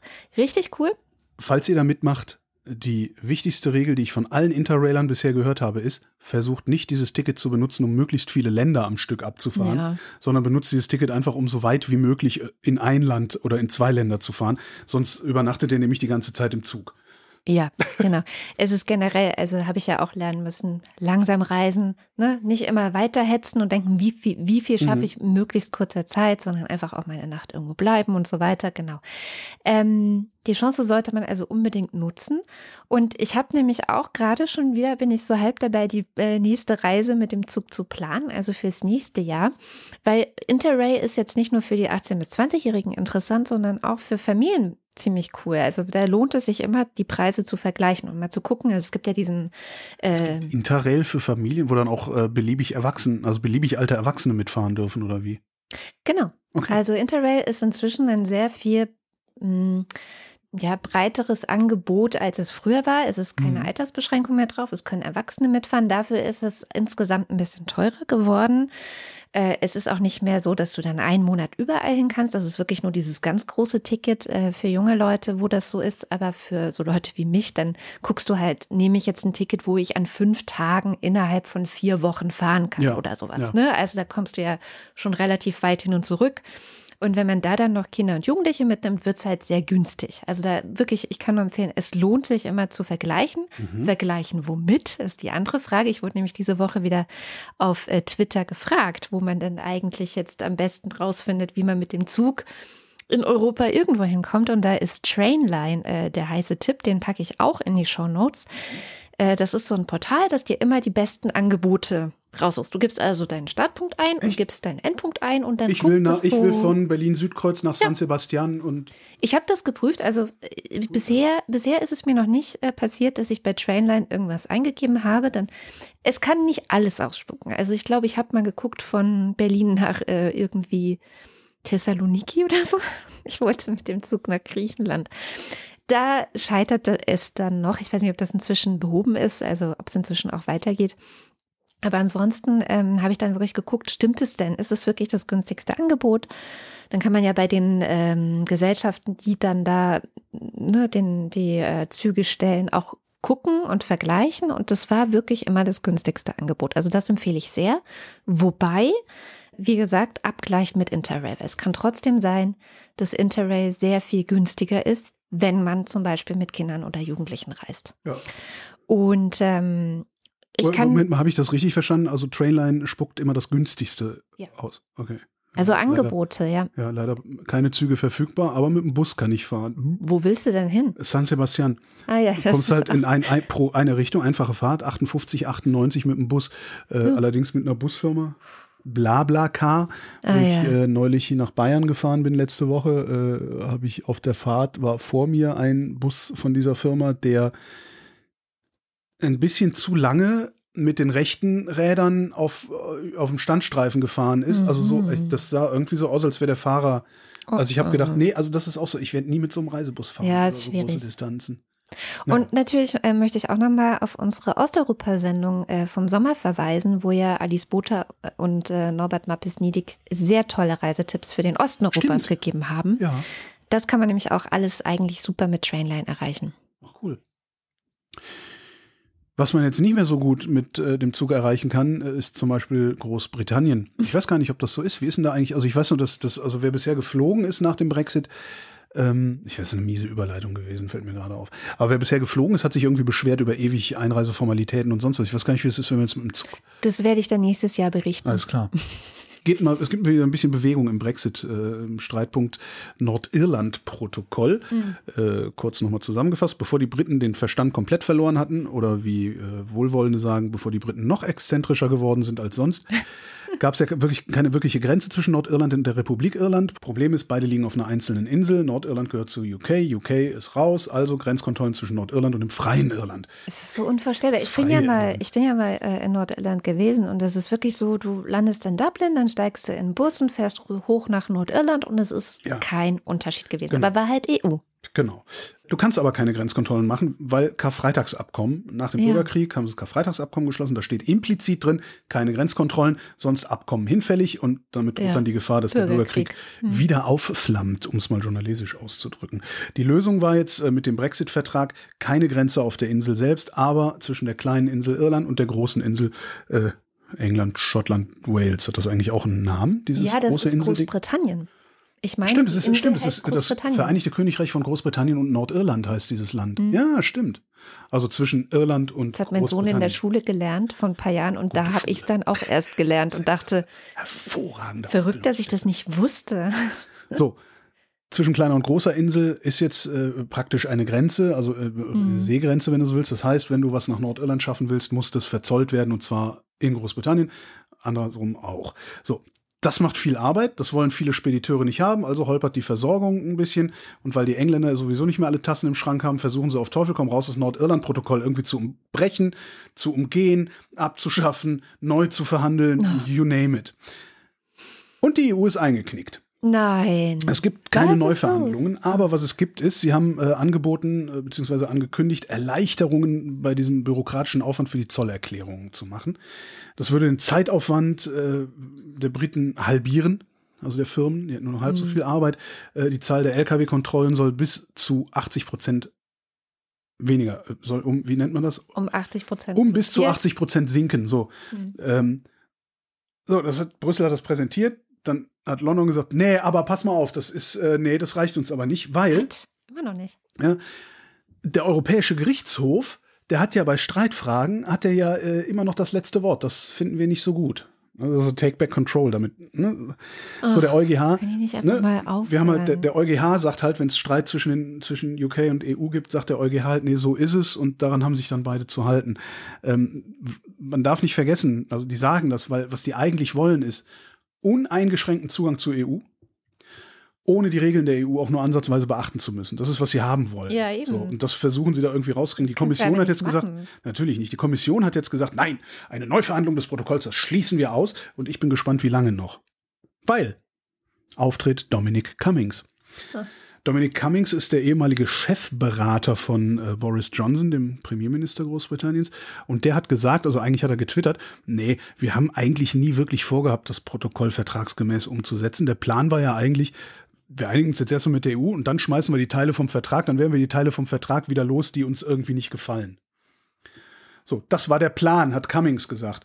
Äh, hat er getwittert? Hat er getwittert. Ähm, Geil. Das heißt, und das ist echt ein Problem. Du kannst Großbritannien nicht vertrauen. Absolut nicht. Aber gut, das wussten wir vorher auch schon. Finde ich. Na, vorher war, ich weiß es nicht. Es ist so, es fügt sich gerade, ja, vorher hatte, ja, vorher hatte ich den Verdacht, Hat man ja. aber Cummings bestätigt das jetzt, ja. Dass selbst, nö, wir vorne rum Vertrag schließen und hinten rum sowieso schon andere Pläne und so. Das ist alles nicht, ich bin echt froh, dass ich in dieses Land keine Geschäftsbeziehungen mhm. habe. Also ich stelle mir das wirklich sehr, sehr unangenehm vor, wenn du jetzt irgendwie ja, ein ernsthaftes Geschäft zwischen beiden Ländern machst, Spedition oder, oder Produktion oder sonst irgendwie was, und du einfach siehst so, okay, das, das, die, selbst die Regierung ist nicht vertrauenswürdig. Mhm. Was ist dann mit einer Firma? Hast du dann so spanische Verhältnisse, weißt du, kaufst dir eine Finca auf Mallorca, irgendwann kommt er und sagt, nee, das ist eigentlich mein Land. Ja, der Nachbar kann es bezeugen und dann kriegst du das Land wieder abgenommen. Gab so Geschichten früher mal, ich weiß gar nicht, ob das immer noch so ist. Kommen wir zu Sham Jaffs Beitrag, die mit uns ja hier in dieser Sendung immer ein bisschen über den Tellerrand schaut, diesen europäisch-westlichen Tellerrand. Und diese Woche gucken wir mal wieder in den Libanon. Vielleicht habt ihr es in den Nachrichten schon gehört, da gab es, es wurde immer genannt, Proteste. Sehr gut. Ähm, naja, eigentlich ist eigentlich das der Nachgang zu dieser Ammoniumnitrat-Explosion, wo Hisbollah fordert, irgendjemand möge zurücktreten. Genau. Sonst würde Hisbollah aus der Regierung rausgehen, was ich dem Libanon sehr wünschen würde, dass ja, Hisbollah das sich vielleicht vermisst. gar nicht so schlecht. Ja. Und ich weiß auch nicht, inwieweit man von Protesten sprechen kann, wenn es wirklich Feuergefechte gibt und Leute sterben. Ja, Katrin, Aber andere Länder, andere gut, Sitten. lassen wir das. Aber es stellt sich natürlich schon die Frage, was ist eigentlich genau los und warum ist das wichtig? Und das erklärt uns wie immer die Scham. Dass die Hezbollah zum Justizpalast marschiert ist, naja, wer sich ein wenig mit äh, Libanon auskennt, der weiß, okay, das konnte gar nicht gut gehen. Erstens ist die Hezbollah eine mächtige, bewaffnete politische Gruppe. Zweitens, sie ist schiitisch. Und drittens, der Justizpalast in Beirut ist im christlichen Teil der Stadt. Da überrascht es leider nicht, dass es eben zu diesen stundenlangen Schüssen gekommen ist und dass insgesamt sechs Todesopfer gab und mehrere Verletzte. Wieso die Situation so angespannt ist momentan? Ähm, naja, es geht tatsächlich um die Explosion am Hafen Beiruts letztes Jahr im August. Vielleicht erinnern sich die einen oder anderen. Und seitdem gibt es eine Untersuchung. Man möchte wissen, was ist da wirklich passiert, vor allem wie konnte es dazu kommen? Wer war schuld? Schließlich sind ja mehr als 200 Menschen gestorben an dem Tag und in den Tagen darauf. Und bis heute sind keine nennenswerten Ergebnisse aus dieser Untersuchung veröffentlicht worden und niemand wurde bisher angeklagt oder verurteilt dafür. Der Mann, der diese Untersuchung leitet, heißt Tarek Betard er ist der Ermittlungsrichter und schaut sich derzeit vor allem die Rolle der Hezbollah in dem Ganzen an. Die Hezbollah, die kontrolliert weitgehend die libanesischen Häfen. Von daher wird sie auch beschuldigt, das Ammoniumnitrat unsachgemäß gelagert zu haben, was ja eben die Explosion im vergangenen Jahr ausgelöst hatte. Und die Hezbollah, die will sich nicht auf irgendeine Anklagebank jetzt setzen lassen und fordert Betars Absetzung. Erst vor einigen Tagen hat Hassan Nasrallah, der Anführer der Hezbollah, im Fernsehen Stimmung für diesen Protestzug gemacht. Die Untersuchung von Betar hätte, ich zitiere, nichts mit Gerechtigkeit und Wahrheit zu tun. Sie würde nur die Hezbollah ins Visier nehmen und nichts weiter. Es gibt eine Thread auf Twitter von Timur Azhari. Er ist Journalist in Beirut und Korrespondent für die Thomson Reuters Foundation. Und sein Thread, den ich in den Show Notes verlinkt habe, zeigt im Detail auf, inwiefern die Untersuchung teilweise sehr aktiv gekapert wird von verschiedenen Stellen, nicht nur indirekt in irgendwelchen Talkshows auf Hezbollah-nahen Medien. Dass die Hezbollah sich jetzt auch physisch dagegen stellt, also jetzt zum Justizpalast ähm, ja, hinmarschiert, das ist nur eine logische Folge dessen, dass die Stimmung bereits schon sehr aufgeheizt wurde in den Tagen und Wochen, ja sogar Monaten davor. Jetzt weigern sich auch ein paar Minister, die die Hezbollah in der Politik äh, repräsentieren, zu irgendwelchen Regierungssitzungen zu kommen, bis Tarek Betar nicht endlich von seiner Position entfernt wird. Aber das scheint eher unwahrscheinlich zu sein. Daraufhin hat jetzt der libanesische Ministerpräsident Najib Mikati zur Ruhe aufgerufen und dazu, sich, ich zitiere, aus keinem Grund in einen Bürgerkrieg ziehen zu lassen. Die Angst um einen Bürgerkrieg im Libanon, die ist berechtigt. Das ist gar nicht so lange her, dass es einen gab, wo Hunderttausende Menschen gestorben sind und die ging auch ziemlich lange. Die Geschichte, die muss sich nicht wiederholen, sagt Mikati, aber ja, die Geschichte vom Bürgerkrieg und weil sie nicht so lange her ist, die lässt die Libanesinnen auch nicht los. Und gepaart mit anderen Problemen, vielleicht sogar noch viel größeren Problemen, wie etwa jetzt die Hyperinflation von 400 Prozent für Nahrungsmittel oder die sehr hohe Kriminalitätsrate momentan oder dass es nicht durchgehend Strom gibt. Das sind auch eben Probleme, die dieses, die diesen Konflikt momentan auch so ein bisschen umranden und ein bisschen Kontext geben. Also die Situation ist eigentlich ständig aufgeheizt. Erst letztens auf CNN wurde ein libanesischer Politiker interviewt und währenddessen ging einfach das Licht aus. Das habe ich auch äh, in die Shownotes geguckt, den Link zu diesem CNN-Interview und veranschaulicht vielleicht die für uns sehr absurd klingende Lage ein wenig mehr. Der Libanon, der erlebt gerade eine schwierige Phase. Ähm, und das sagt eben auch Mikati der Nachrichtenagentur Reuters.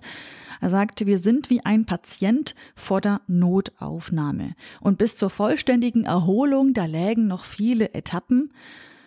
Und deshalb hat er auch für heute eine Trauerfeier angekündigt und der Präsident Michel Aoun hat auch erklärt, die Täter würden zur Rechenschaft gezogen. Die Armee hat bisher tatsächlich neun Verdächtige festgenommen.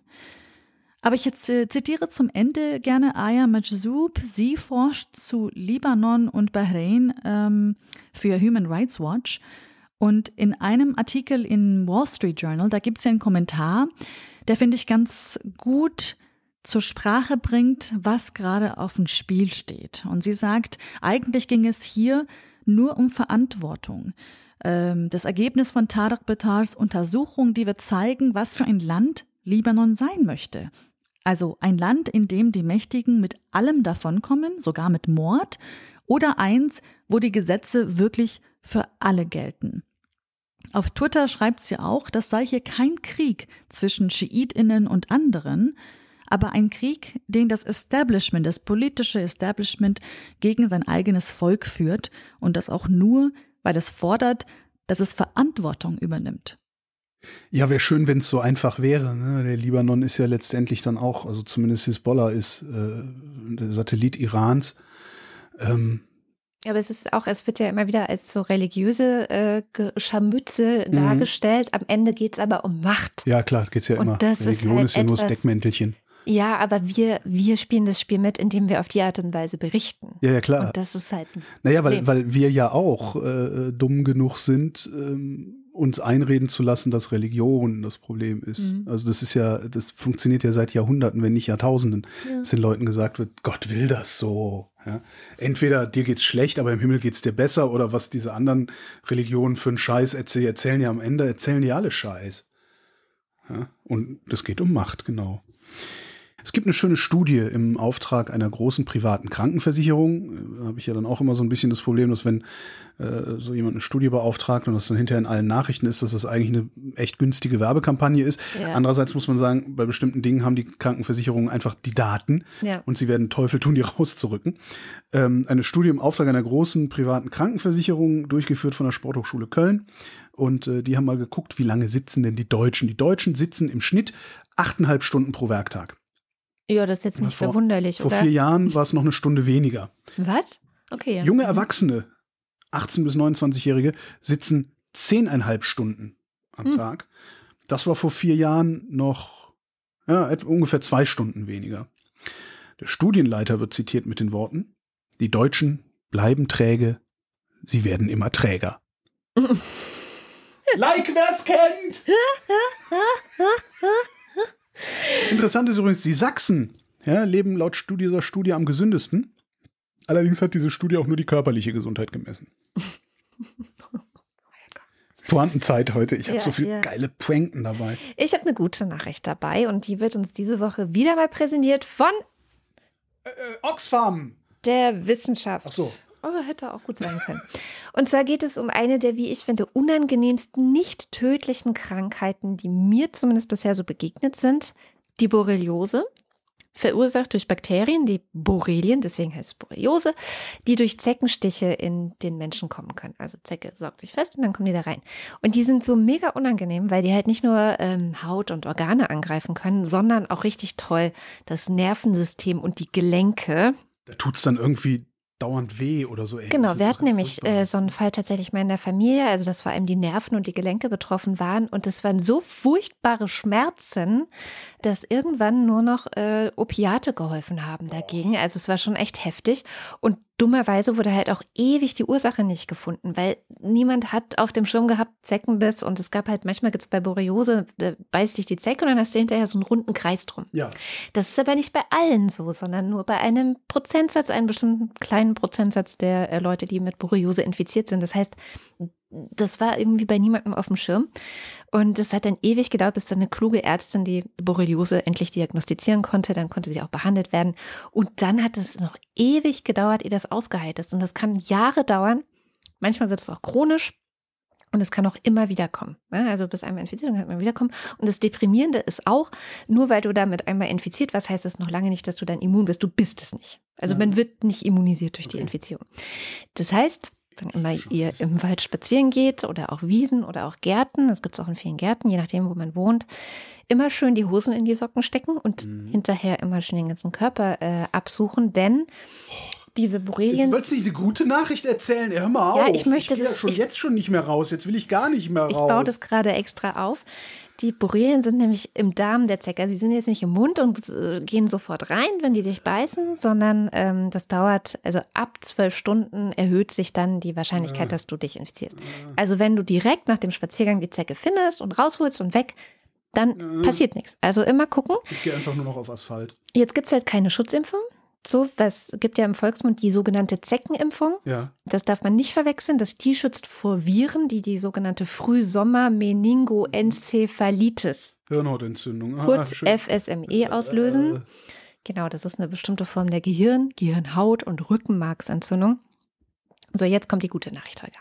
Ich zitiere Kim Lewis, der ist Professor für Biologie und Direktor des Antimicrobial Discovery Center an der Northeastern University in Boston.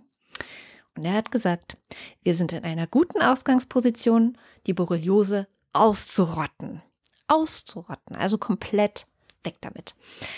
Was ist passiert? Es geht um einen Wirkstoff, den wir schon seit den 50er Jahren kennen. Der heißt Hygromycin A. Ist so eine Art Antibiotikum, das aber in der Medizin bisher keinen Durchbruch hatte, weil es quasi gegen nichts hilft. Also ist halt Außer so, gegen Borreliose oder wie? ja, Cool. stellt sich raus und zwar sehr spezifisch.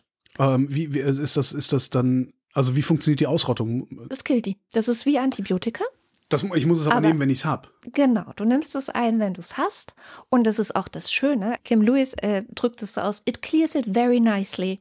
Also sie geben das, sie haben das jetzt im Mäusemodell bisher nur gemacht. In Mais. Sie haben also äh, den Mäusen, die mit Borrelien infiziert waren, dieses Mittel gegeben, Hygromycin A, und haben festgestellt, zack, weg ist äh, die, weggehen die Borrelien, also es tötet sie wirklich ab.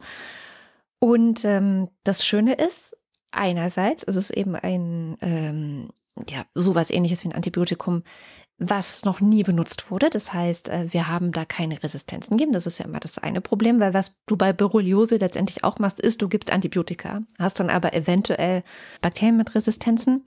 Und was bei Antibiotika ja auch immer noch so ein Problem ist, ist, dass du deine Darmbakterien damit auch äh, gerne kaputt machst. Ja. Und dann hast du hinterher wieder Ja. ein Problem. Ähm, und das machen die eben nicht. Ne? Also dieses äh, Mittel wirkt wirklich nur gegen die Borrelien, Mhm. schadet keinen Tieren, schadet den Darmbakterien nicht. Und du bist den Scheiß los. Jetzt, Nebenwirkungsfreie Medikamente finde ich irgendwie ein bisschen. ja, das ist so ein bisschen fishy. zu gute Nachricht, ne? Ja. Und du hast ja gerade schon in Mais gesagt, das Mausmodell hat ja einen schlechten Ruf, zu Recht, zumindest wenn es um die Immunologie geht. Da gibt es dann ganz oft so, weiß ich nicht, irgendwelche Krebs-Immuntherapien, die Ja. in Mäusen super erfolgreich sind. Und dann versuchst du das Ganze bei Menschen und es haut einfach nicht hin. So, Hm. Da haben wir einfach in den letzten ja, 10, 15, 20 Jahren schon sehr viele schlechte Nachrichten gehabt. Deswegen diese Durchbrüche beim Mausmodell und dann alle jubeln und dann am Menschen "Äh, doch nicht. Das hat dem Mausmodell jetzt so eine, einen sehr schlechten Ruf eingebracht. Aber dieser Fall hier ist halt wirklich so, dass es einen Wirkstoff gibt und es gibt die Bakterien und der Wirkstoff tötet die Bakterien. Es ist einfach ein sehr einfacher Mechanismus, der wahrscheinlich sehr Ja. unabhängig davon ist, in welchem ähm, Dauert dann ja wahrscheinlich eh noch Komplex, Jahre, Jahre äh, bis das das, in stattfindet. klinischen Studien, oder? Das ist eben nicht, weil das eben ein bekanntes Ding ist. Also man weiß von dem schon sehr viel. Es gab schon viele Studien, wo man halt rausgefunden hat, nein, es tötet keine Bakterien. Ach so, das Ding ist schon durch, durch, eine, durch, eine, durch, durch Man Humanstudien gelaufen. Ah, Ja, man kennt das schon relativ gut. Das heißt, es geht wahrscheinlich, ähm, hoffentlich, relativ schnell. Und das Einzige, was wahrscheinlich zu beweisen sein wird, ist, dass es wirklich ansonsten nicht so viel Schaden anrichtet Mhm. und nur die Borrelien tötet. Und deswegen bin ich echt mal optimistisch, dass wir es schaffen, diese, wie ich finde, sehr unangenehmen Krankheit. Also ich habe das so aus der Nähe gedacht, ich möchte das niemals haben, ähm, dass wir der Dinge ausmachen können. Und mit diesem Optimismus kommen wir zum Börsenticker. Montag, US-Anleger verlässt der Mut. Dienstag, US-Anleger tief verunsichert. Mittwoch, Die US-Zinswende wird konkreter.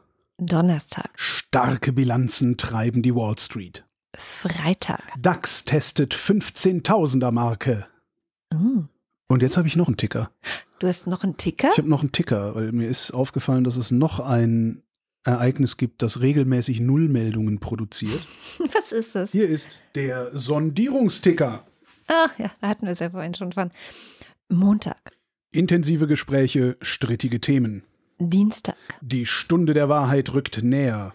Mittwoch, Erstaunlich viel Konfliktpotenzial. Donnerstag, Wo es in der Gesundheitspolitik hakt. Freitag. Die Ampel in Reichweite. Ja, Ne? tatsächlich. Kannst ja. du vergessen. Und während wir diese Sendung aufnehmen, kommt zum ersten Mal in meiner Wahrnehmung seit dem 26. September, also seit den Bundestagswahlen, kommt zum ersten Mal, nee, das zweite Mal, die erste sinnhafte oder sinnvolle Meldung äh, zu diesem Thema Sondierungsgespräche war, wer miteinander sondiert. Ja. Und jetzt kommt die zweite sinnvolle Meldung. Die Spitzen von SPD, Grünen und FDP empfehlen ihren Parteien die Aufnahme von Koalitionsverhandlungen für eine gemeinsame Bundesregierung. Das ausgearbeitete Sondierungspapier werde nun den Parteigremien vorgelegt. Ach, Während wir die Sendung aufgenommen haben, kam die rein. cool. Hm? Na, dann schauen wir mal. Dann haben wir nächste Woche ja vielleicht wirklich was zu berichten zu dem Thema. Ja, die sollen jetzt erstmal ihren Koalitionsvertrag ver verhandeln, weil was jetzt passieren wird, ist, wir werden jeden Tag darüber informiert, dass sie über den Koalitionsvertrag verhandeln. Ja, Und aber ab es und wird doch bestimmt irgendjemand Es die Sondierungspapiere durchges- durchstechen. Ja. durchgestochen. Genau. Und dann gibt es wieder so Fotos, wo, wo Lindner und Habeck rauchend auf dem Balkon stehen. Und ach Gott, ich hab's so satt. Boah. Deswegen kommen wir lieber mal schnell zum Faktencheck. Heute mit Katharina Alexander. Hallo Katharina. Hallo. Was hast du denn noch finden können in den vergangenen zwei Stunden? Also, wir starten wie äh, jede Sendung mit Belarus. Hm. Und zwar habe ich mir mal angeguckt, wie viele Menschen jetzt aus Belarus aktuell ähm, nach Deutschland gekommen sind. Und da kamen gerade vor ein paar Tagen die offiziellen Zahlen der Bundespolizei und seit August sind es 4300. Einfach nur, um nochmal diesen konkreten Wert sozusagen zu haben. Dann habe ich mir angeschaut, wer Gerd Lotziepen ist. Ein Tweet von ihm wurde ja von Holger vorgelesen. Mhm. Und Gerd Lotziepen war bis 2019 verkehrspolitischer Sprecher des Ökologischen Verkehrsclubs und ist aktuell im Ruhestand und hat viel Zeit zu twittern und da äh, kluge Beobachtungen zu teilen. Sehr schön. Und die letzte Anmerkung bezieht sich auf die Kolumne von Cham Jaff. Und zwar hat sie an einer Stelle gesagt, dass die Inflation auf Lebensmittel im Libanon 400 Prozent beträgt. Und das war auch so Anfang des Jahres, ähm, im Februar nämlich. Seitdem ist der Wert wieder etwas gefallen. Äh, inzwischen aber auch wieder leicht angestiegen und im August waren es dann 290 Prozent. Also immer noch sehr, sehr viel, aber ein bisschen weniger als die 400 Prozent. Okay, danke für die Präzisierung. Sehr gerne. Das war's schon. Dann vielen Dank für den Faktencheck und bis nächste Woche. Bis dann. Ciao. Und damit sind wir am Ende der Sendung. Wie immer am Ende der Sendung sagen wir vielen herzlichen Dank, dass ihr die Sendung überhaupt möglich macht. Ihr, das seid die Hörerinnen und Hörer, genau, also wirklich ihr. Ähm, wenn ihr noch nicht dabei seid und äh, die Wochendämmerung euch am Herzen liegt und gefällt und ihr wollt, dass sie immer weiter fröhlich und immer besser wird, dann schaut mal vorbei auf wochendämmerung.de. Da könnt ihr ein bisschen Geld in den Topf werfen. Eine Ihr könnt auch viel, in, also wenn ihr, wenn ihr habt, Genau, wie zum Beispiel die Ultras und der Fanclub, die werfen da relativ viel rein. Deswegen lesen wir am Ende jeder Sendung auch deren Namen vor und das kommt jetzt. sind's eins. Alles ist eins außer die ein. Äh, alles ist null außer die eins. Mann, Kleine Bäcker in einem Hundesalon in Aachen, miam, miam, miam. Guido Baulich, Alexander Bonsack fühlt sich wie im falschen Film mit dem Titel Armin Last Minions Standing und hat Angst vor GroKo. 2 Scholz wartet ab. Marc Bremer, Oliver Delpi, Franz Farb, Andreas Freund, Erik Fröhlich, David Hasenbeck, Adrian Hauptmann, Katharina Hüll, Matthias Johansen, Arndt J. Kästner, Olaf und Fiete Kock, Oliver Krüger, Heiko Linke, Ernest Linker, Müsli Müsli Miam Miam Miam, Robert Nieholm, Rufus Platus, Nu sagen Chris und Moni. Michael Seitz, Jörg Schickis schaut in der Liste nach unten und da steht Anita Schroven. Roman Schlauer. There's hope, there's always hope. Wing Commander Lord Fleshards Hausmusik. The world is full of good intentions. Paradise is full of lies. Ja, bestimmt hier irgendwie so The Doors oder so ein Ach, Quatsch. das sind die Pet Shop Boys. Echt? Joachim Shop Boys? Moste Techi schwankt zwischen amüsiertem, leider nicht ungläubigem Staunen und blankem Entsetzen über den österreichischen Korruptionsschaß. Vielen Dank an Holgi für das Falter-Interview. Ich bin übrigens kein Friseur in Mannheim. Jens Viehweg, Bernd und Froschi sind zu der Erkenntnis gekommen, Macht macht korrupt, egal was Mensch vorher machte. Was das nun mit uns macht, macht uns allerdings ein bisschen depressiv. Justus Wilhelm. Juli und Sebastian, Und damit sind wir beim Fanclub. Kati, Nico Abela, Why Do You Go Away und so weiter. Volker Arendt, Anja und Jan aus Bielefeld. Johanna Bächle, Johannes Bauermann. Thomas Bauer, Kleiner etymologischer Tierexkurs. Das Wort Lux bedeutet ursprünglich möglicherweise so viel wie der Leuchtende oder der Helle, benannt nach den funkelnden Augen oder dem hellen Fell. Luchs, Florian Beisel, O. Ben, FDP, besser falsch regieren als nicht regieren. Simone Blechschmidt, Bibi Blocksberg. Markus Boslett, Wie ist denn das eigentlich? Wann hat Lindner eigentlich gesagt, besser, besser nicht regieren als falsch regieren? Oh, War das, war das zu den Sondierungen Mm, oder war das zu schon. Koalitionsverhandlungen? Haben die schon Koalitionsverhandlungen? gemacht? nein, das waren auch Sondierungen. Markus Boslett, Klaus Breyer, Daniel Bruckhaus, Moni Buanji, Clemens Langhans und Christoph Henninger. Christoph Henninger und Clemens Langhans. Gian-Andrea Konzett, Wenn ich jetzt meinen Namen für die Wochendämmerung in etwas Komisches ändere, dann wundert sich MINT-Korrekt hoffentlich nicht. Miriam und David. Cristiano del Tauscho, Aber mit zärtlichem Liebesblick, er verheißt ihm sein nahes Glück, empfängt ihn Fräulein Kunigunde und er wirft ihr den Handschuh ins Gesicht. Den Dank, Dame, begehr ich nicht und verlässt sie zur selben Stunde. Boku wa Dentaku und so weiter. Es grüßt zum Grunze die Schweinebande. Andreas Dietzel. Was du willst, das tust du doch, drum füg auch nicht, was machst du da? Bei Grab das Hammer, bei den Söhnen von Warwan. Du wirst gerecht werden. Ein belegtes Brot mit Schinken, ein belegtes Bott mit Hai. Nico Erfurt, Stefan F., Claude Fankhauser, Matthias Flader, Oliver Förster, Olli Frank, Markus und Julia freuen sich über jede neue Folge. Mariana Friedrich, Wolfgang Fröhlich, Helge Georg, Sabine Gielen, Bärbel Grothaus, Andrea grüßt aus dem katholischen Paralleluniversum. Halleluja! Ricardo Gatter, Simon Häkler. Silke Hartmann, Lars hat zu viel Alkohol getrunken und sie hat sich für Radler entschieden. Jan Heck, Sven Hennissen, Ralf Herbst, Tobias Herbst, Nils und Hilke. RETTUNG und so weiter. Vielen lieben Dank für eure tolle und intensive Arbeit. Wer das hier liest, ist viel klüger als ich. Andreas Jasper, der ratlos zurückbleibt. Philipp Kahn, Captain Käffchen, Raum und Zeit existieren seit geraumer Zeit. Arne Kamola, Kleine Hunde, Kaviar ist kein Fisch, Kaviar ist eine Mentalität. Alexander Klink, Michael Na Michael Knight, Markus Krause, Magali Kreuzfeld, Pia Kronquist, Thomas und Corina, Oliver Kohlfink, Sebastian Lenk und Henry Vize. macht Omnibus FM zum besten Podcast auf der ganzen Welt. Andreas und Holgi machen echt Spaß und ich als Fahrradfahrer bin begeistert über jede Folge. Liebe Katrin, dies ist eine unbezahlte und von Holger nicht intendierte Werbung, die ich aus freien Stücken und ohne Zwang gerne machte. Ja, ja, das sagen sie alle. Das sagen sie alle. Und Ich wollte gerade sagen, wenn die wüssten, wenn die wüssten, wie so Finanzierungsmodelle wirklich aussehen. Naja, Detmar Liesen, Nico Linder, Florian Link, Jogi Löw, Mein Name ist Ipsum, Lorem Ipsum. Sabine Lorenz, René Ludwig, Matsch und Martin Mäuschen. Meschke. Könntest du eh nicht bezahlen. Was? Ach so, die Werbung hier. Nee. Also die, die Nicht Firma, mit dem wir haben ja, Geld wir haben ja für Omnibus. Omnibus FM haben wir ja eine Firma gegründet und wir nee, wir, wir haben überhaupt kein Geld. Ja, eben. Also das das ist tatsächlich, also wir bezahlen halt unserem unserem Experten ein Honorar und das ist ein ordentliches Honorar und wir haben kein Geld. wir Ja, können, siehste? wir, wir, Von daher. das ist halt das ist halt Hobby. Das ist halt asozial, ist irgendwie, aber naja, also was willst du machen? Asoziales Hobby. Wo Oh. waren wir? Robert Meyer. Kleine Hunde Miau, Nevermind. kleine Hunde Miam Miam Miam. Johannes Möller. Laudium Mondkind, Die Mulle. Johannes Müller, Celine Neubich. Thorsten W. Noll. Nein, Alexandra, wir meinten nicht, dass ihr einen kompletten Reisebericht abliefern müsst. Nur mal kurz sagen, ob Irland im Dezember geht oder nicht. So, da hat Mike recht. Worum geht's denn hier? Mein Name ist Oliver. Oliver in, wie, in Brock-Oliver-Schwendung. Boris Perner. Nora Hoffmann und Peter Schmäler. Mm, Jochen Philipp. Sebastian Quapp. Der Raketenmann. Wilhelm Reich. Jetzt fällt mir gerade ein, ähm, wenn du eine Firma hast, die praktisch kein Geld verdient, also die exakt ihre Einnahmen, also tatsächlich exakt ihre Einnahmen wieder ausgibt, also Mm, am Ende null ist, Mm. sagt das Finanzamt dann nicht irgendwann, nee, das ist Liebhaberei? Das weiß ich nicht. Hm. Sowas hatte ich noch nie. Arschloch. Der Raketenmann. Wilhelm Reich. Milena Roberts. Christian Rohleder.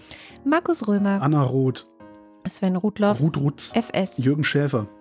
Ildefons Raffaello Schalapeno. Das Publikum war heute wieder wundervoll und so weiter. Bodo Schenker. Christian Schluck, Christian Schmidt. der Schommi, Susanne Schulze. auf der Mauer, auf der Lauer sitzt eine kleine Wanze und so weiter.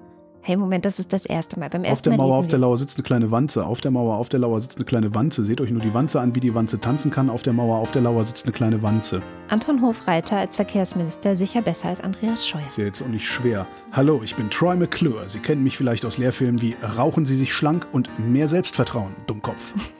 Chip, Chip, Chip und Chap und so weiter. Theresa Sievert. Abracadabra, Hokus, Krokus, Luxus, Locus, Simsalami, Bim. Birgit so wie ich. Jens Sommerfeld, Im Übrigen bin ich der Meinung, dass Nationalismus keine Alternative, sondern eine Katastrophe ist. Marie Stahn, Christian Steffen, Christian Steifen, Sabine Stein, Thomas Stein, Philipp Steinkopf. Philipp, hm, Susan Martin Stöckert. Irgendwann, ich, naja, eigentlich finde ich es lustig, wenn alle Stein heißen würden. Hm. Dann könnte man nämlich vorsehen. St- Stefan, Anton, Markus, Heike, Claudia, Michael Simanek, Claudia Taschow, Moritz Timm. Mr. Tipp. Alexander Klink bekommt gar nicht mit, dass ich ihm surrealistische Grüße sende. Respekt setzt immer Intelligenz voraus und da fängt bei vielen das Problem schon an. Johann und Eli und Sally der Pinguin grüßt Moster Techi zurück und freut sich außerdem sehr über Holgers Galaxy Quest Referenzen. Niemals aufgeben, niemals kapitulieren. Anna und Gregor sind hocherfreut, denn sie Haben keine Termine und leicht ein Sitzen Brust. Alan und Oskar, Martin Unterlechner. Jan von Finkenreue, Yannick Völker, Stefan Wald, Andreas Waschk, Yes, we're all individuals. Who Controls the British Crown? Guido. Vielen Dank für die schöne Weihnachtskarte. Steven Welch, Wenn de Wind dreit von Nordweit und Regen gegen Finsterneid, de Schiebendal rennt, denn völlig mi wohl. Wenn dafür in Kamin brennt und jeder die bin Förnam nennt, weil he die kennt, denn is uns Hus full. Irgendwas platt. Das Haus ist voll. Das Jenny Haus. Wiegand. Das Haus ist platt und voll. Tobias Wirth. Wir brauchen keinen starken Mann, denn wir sind selber stark genug. Wir wissen selber, was zu tun ist. Unser Kopf ist groß genug. Cindy und Tim Wüst. Christoph Ziesecke. I only drink champagne on two occasions, when I'm in love and when I'm not. Miau. Mein Name ist Nele, wie in Quanten. Nee, wie in Quante Neletronik. Nee, wie in Quante Nelektronik. Jetzt hab ich's. Vielen herzlichen Dank. Ja, danke, ich lebe davon. Und das war die Wochendämmerung vom 15. Oktober 2021. Wir danken für die Aufmerksamkeit. Tschüss.